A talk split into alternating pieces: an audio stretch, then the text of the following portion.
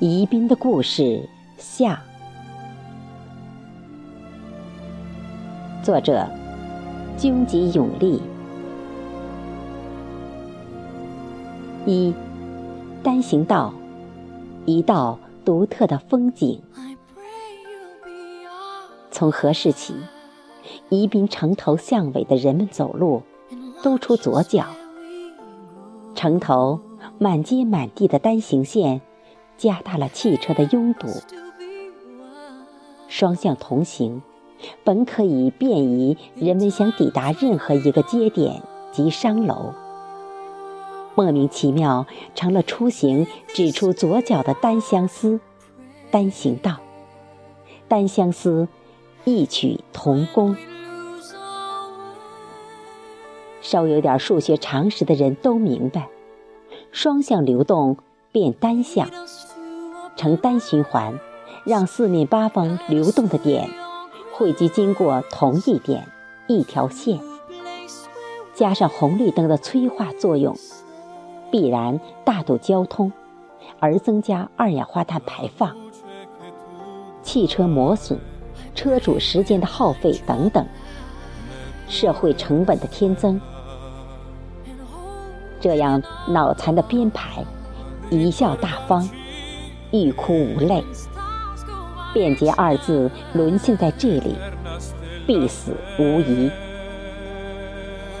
宜宾弱智吗？看看宜宾近十年的发展吧。现代化便宜，快捷的高铁离得远，所有的高速公路均是过路客。万里长江黄金水道。只见孤寂的几艘挖沙船在江上漫游，窄而拥挤的街道让各式品样的小车头脚相连，堵在街口，粉饰着经济繁荣，昭示着宜宾的头头脑脑们领导有方的风景。唉，宜宾，我该怎样点赞你？我成见。这杆子头头脑脑们送去数学班补脑。二，总理不是宜宾人。李硕勋，早期革命者，中共优秀党员，四川省宜宾庆福县金高县人。一九三一年。在海口从事地下工作时，被捕就义，年方二十八岁，英年早逝，留下时年三岁的儿子，未来总理李鹏。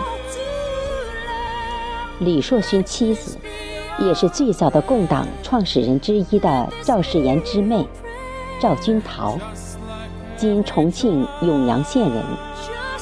李鹏有一个完整的革命家庭，根红苗正，层次高，按说是值得我们宜宾人引以为豪、被点赞的。时光荏苒，历沧海桑田，当年的孤儿李鹏成为中国第四任总理。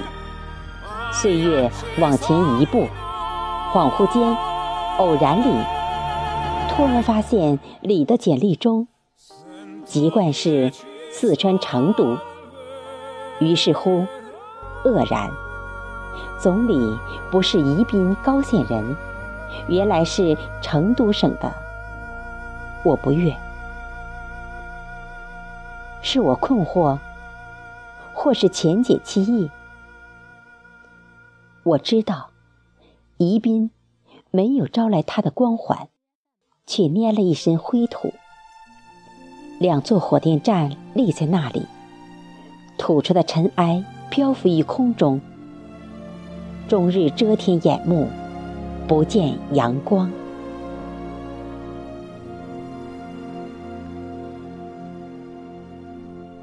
又一年，偶然在网上遇见这么一个故事：春节前。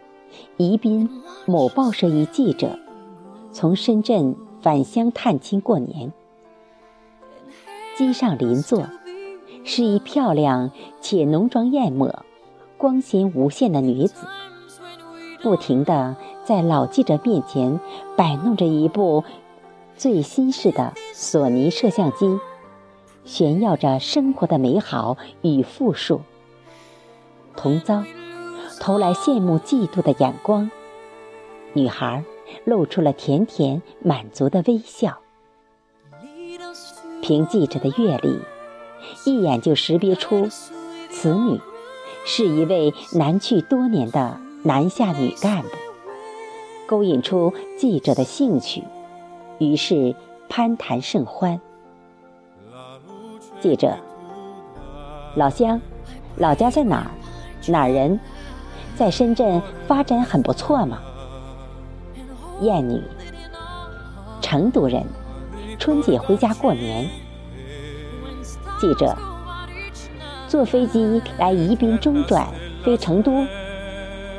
艳女到军连看朋友，再从宜宾飞成都。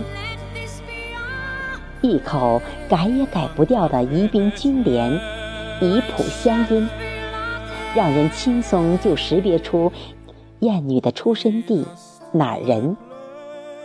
可为何她又隐瞒呢？百思不解之余，记者五味杂陈涌上心头。宜宾，美丽的故乡，生我育我的亲爱妈妈，怎么呢？有那么多儿女不认你，悲伤啊！记者笑得很苦涩。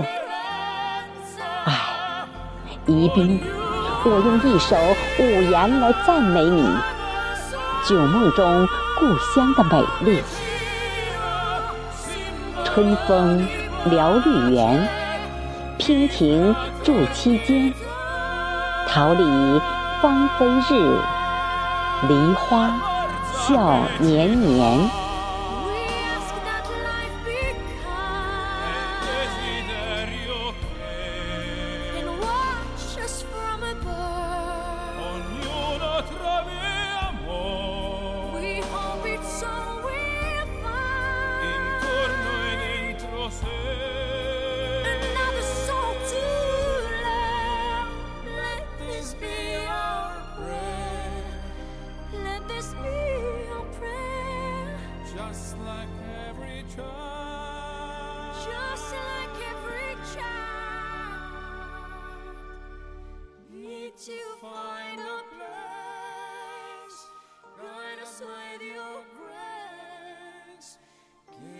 spread so well.